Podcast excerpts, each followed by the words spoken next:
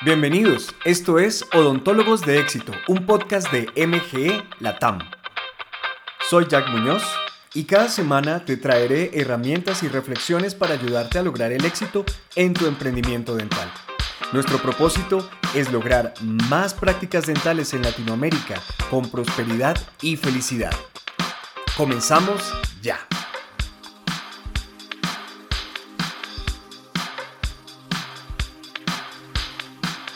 Hola, hola. Buenos días y espero que estés iniciando esta semana con toda la energía. Recuerda, soy Jack Muñoz y esto es Odontólogos de Éxito. Y bueno, vamos con el tema de este podcast, de este episodio, y es desarrollando tus habilidades de liderazgo. Desarrollando tus habilidades de liderazgo. Primero, vamos a recordar lo que es el liderazgo. Es la habilidad para lograr que las cosas se lleven a cabo. La habilidad para lograr que las cosas se lleven a cabo. Esto incluye el poder inspirar a las personas, guiarlas, enseñarles también y sí, también exigir, exigirles, ¿no? Eh, mucho se ha hablado en los últimos años acerca de los jefes y de cómo su rol no es necesariamente o solamente exigir, hay que incluir las otras partes o los otros aspectos del liderazgo para que tengas una, digamos, una versión más completa de lo que realmente es ser un jefe o un líder mejor. Repito, inspirar, guiar, enseñar y exigir para lograr que las cosas se lleven a cabo. ¿Por qué es importante entender esto, ese rol del el logro de los objetivos? Porque de eso depende la prosperidad de cualquier empresa, país, compañía y familia, si a esto vamos, ¿no? Existen una serie de objetivos que si se logran, representarán beneficios para todos en el grupo.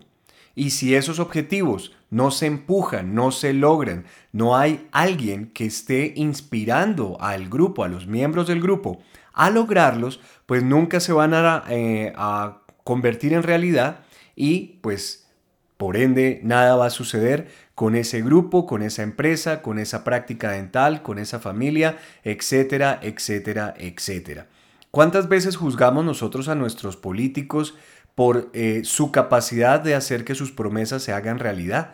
Bueno, ahí está. El liderazgo, el liderazgo sería la habilidad de estas personas, de cualquier persona, eh, pero para seguir con el ejemplo de la política, la habilidad de estas personas para lograr que esas promesas que hicieron que la gente votara por él o por ella sean o se conviertan en una realidad. Y eso es liderazgo.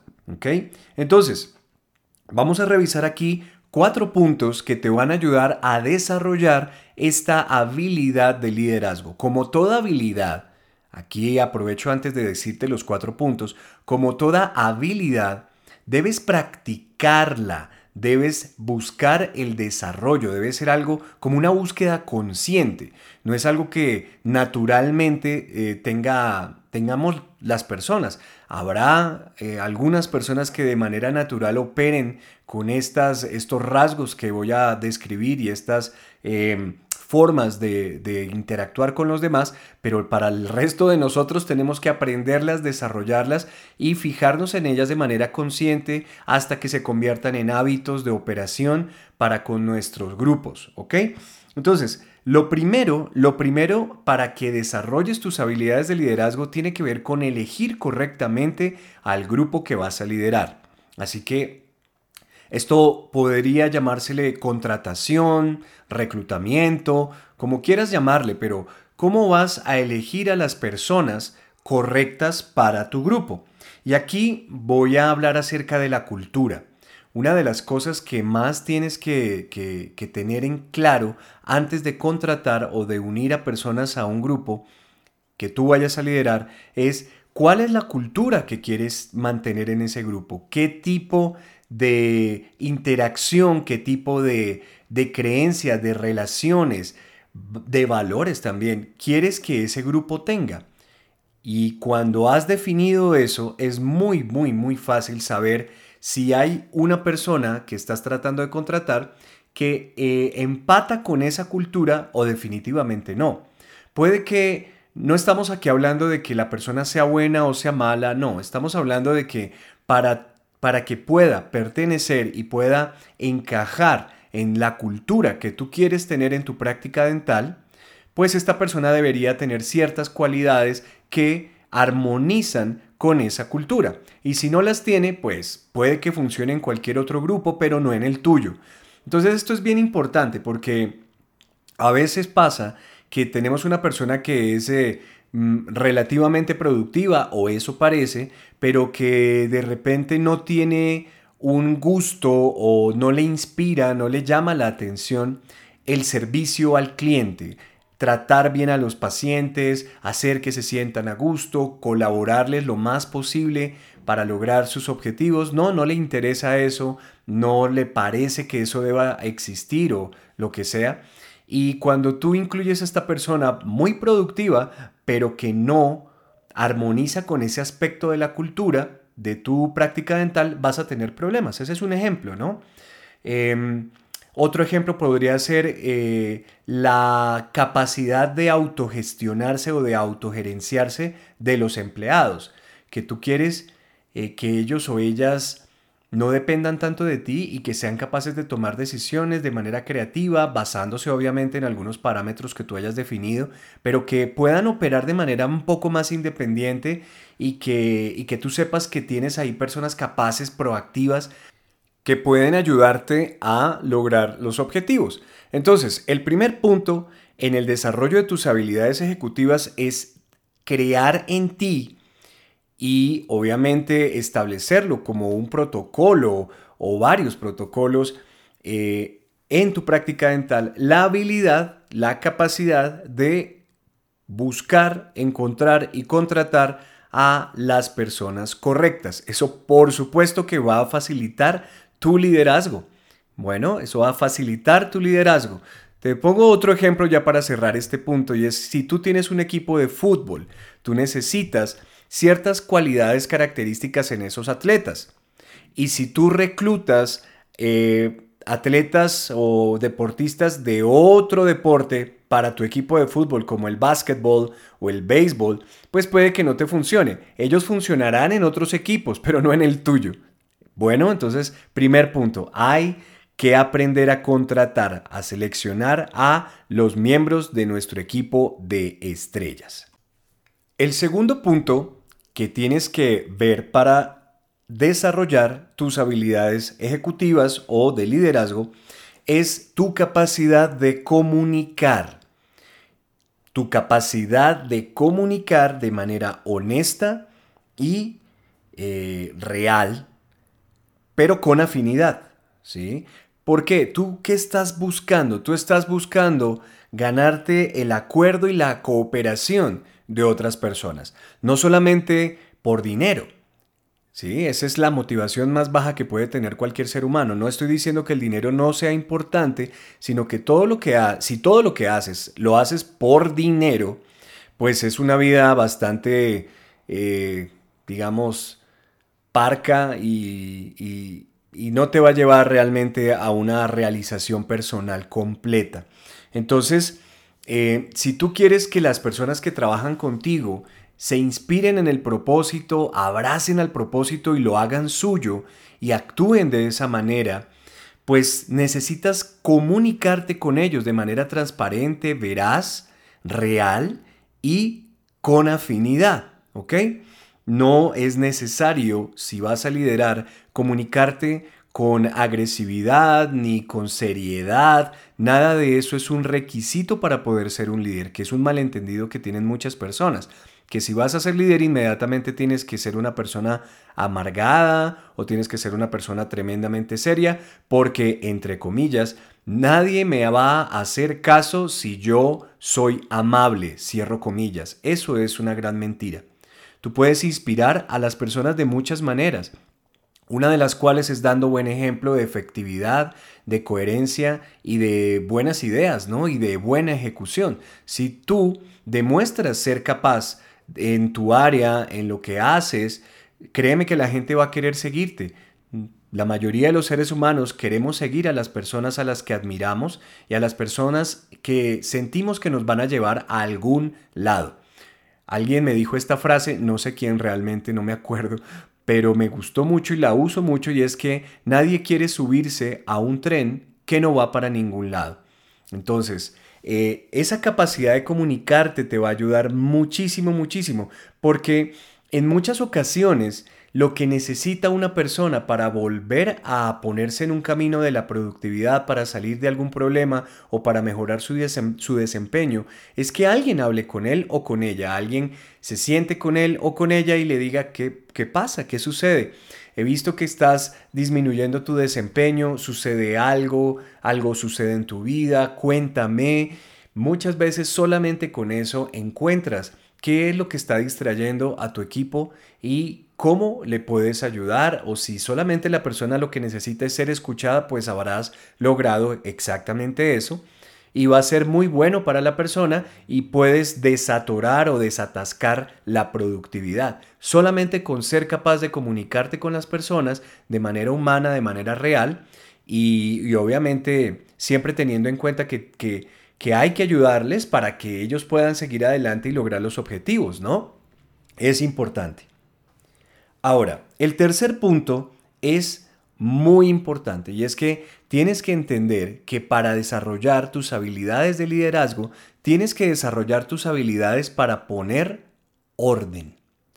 Se espera de un líder que ayude a organizar, a hacer que las áreas y las eh, funciones o procesos sean más organizadas, más secuenciales, más lógicas lo que es decir, menos caóticas, menos desorganizadas y menos azarosas. Cuando siempre lo que se está haciendo en un grupo es apagar incendios, ¿no? Hay, un problema en tesorería, salgan todos y arreglen el problema. Hay un problema con inventario, salgan todos y arreglen el problema. En una práctica dental sería... Eh, todos los pacientes cancelaron, ¿qué hacemos? Ahora eh, no hay insumos, el laboratorio no responde, el paciente ya llegó y no ha llegado la corona que le vamos a, a colocar. Problemas y problemas y problemas todo el tiempo. Sí, hay que resolver esos problemas definitivamente. Tienes que entrar y resolver el incendio, digámosle así, ¿no? Pero hay que después de eso organizar las cosas, los puestos, las funciones de manera que esto se reduzca y que no vuelva a pasar idealmente. Entonces, una de tus funciones muy importantes y algo que tienes que desarrollar es el poner orden. Mm, ¿Cómo puedes desarrollar esta habilidad? Bueno, hay, formas muy sencillas. Una de ellas es manteniendo en orden tus espacios lo más que puedas, ¿no? Yo sé, mientras a veces estamos trabajando, creamos desorden, es normal, pero después de que se trabaja puedes volver a colocar las cosas en orden y, si no lo haces tú, pues alguien más lo hace, pero, pero que tú estés alerta de mantener tus cosas, eh, tus escritorios, eh, tus computadoras, tus, bueno, lo que tú quieras en orden. Aunque no lo creas, el trabajar para que el espacio y los objetos alrededor tuyo estén en orden, te ayuda mentalmente a desarrollar una filosofía, a desarrollar una tendencia a ordenar cosas. Eh, es, puede parecer muy tonto y sencillo, pero créeme que funciona. Entonces, como una de las habilidades que tienes que desarrollar es poner orden en las cosas, Cualquier cosa que te ayude a ser más lógico, más lógica, más secuencial y, tener más sentido común te va a ayudar a esto y esto es una cualidad importantísima en el liderazgo porque recuerda lo que te dije, tu equipo de trabajo, tu gente espera que si tú eres el o la líder, ponga orden, créeme, aunque no lo creas, ellos esperan que tú pongas orden. Si nadie llega a tiempo, si todo el mundo hace lo que le da la gana, ellos van a decir, oye, aquí falta liderazgo, aquí falta orden y nuestra líder o nuestro líder no lo está poniendo. Así que este es un punto bien, bien importante. Eh, aparte, los, las personas de tu equipo de trabajo no respetan a el líder que no es ordenado. Esa es una gran, gran, gran verdad. Yo la aprendí, la leí en muchas partes, pero empíricamente la he visto muchas veces. Em, y hemos corregido, le hemos ayudado a clientes eh, muchas veces con eso. todo el mundo llega temprano y el doctor nunca llega temprano o la doctora nunca llega temprano y siempre el orden que tratan de poner sus empleados, su equipo de trabajo, se trastorna porque por el problema del manejo del tiempo que tiene el doctor o la doctora. ¿Y qué pasa? Pues ya nadie después dice, bueno, ¿para qué ordeno una agenda si al doctor no le importa y si a él no le importa, ¿por qué me tiene que importar a mí? Así que en esto del orden, bueno, en todo, ¿no? Tienes que dar ejemplo y tal vez esa es una de las cosas más más difíciles de ser un líder y por la cual mucha gente preferiría no serlo, es porque tienes que dar ejemplo, es porque tienes que ser la, el modelo a seguir en cuanto al comportamiento, ¿ok? Entonces ese es el tercer punto. El cuarto punto que deberías desarrollar para mejorar tu liderazgo es tu capacidad, es como, esto es como una, una subdivisión del tema de la comunicación, pero es algo bien particular y es tu capacidad de obtener cumplimiento a través de la precisión de tus órdenes. También, así como los empleados o el equipo esperan del líder que ponga orden, esperan también que les dé eh, órdenes, valga la redundancia, ¿no? Que les dé direcciones, que diga por allá es el camino, vámonos por aquí, ¿sí?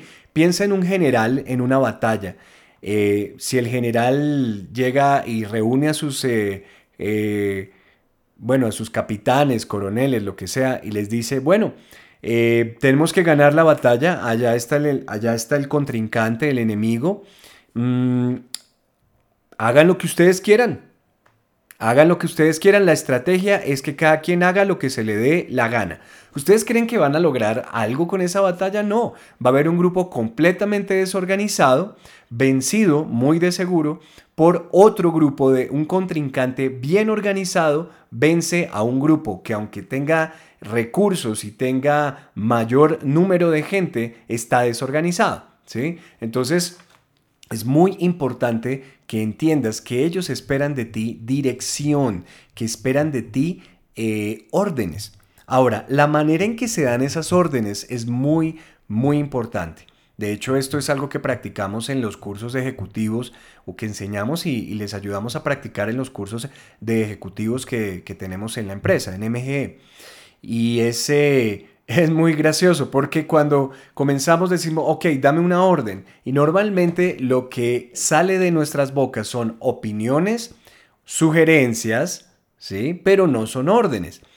Por ejemplo, una opinión sería como, mm, Teresita, eh, yo creo, yo creo que sería bueno que llamáramos a los pacientes más frecuentemente para recordarles sus citas de manera que la agenda no se trastorne por el olvido de los pacientes. Y Teresita responde, sí, yo creo que eso sería bueno, doctor. O te dice, ay, yo no creo, doctor, porque es que igual a la gente se le olvida y hay algunos pacientes a los que no les gusta que lo llamen tanto. Esa es su opinión, igual que tú le diste una opinión. Pero ¿hubo ahí una orden? No, no hubo una orden, hubo un par de opiniones y no sucede nada. Y hasta te expones a que tu equipo de trabajo eh, se siente a debatir contigo lo que deberían ser órdenes, no debates, ¿no? ¿Cómo sería una sugerencia? Eh, Teresita, eh, sería bueno que llegaran más temprano, ¿ok? estamos llegando tarde y sería bueno que llegáramos más temprano, ¿ok? Es como una sugerencia, como un consejo que le estás dando. Eso no es una orden. ¿Ok?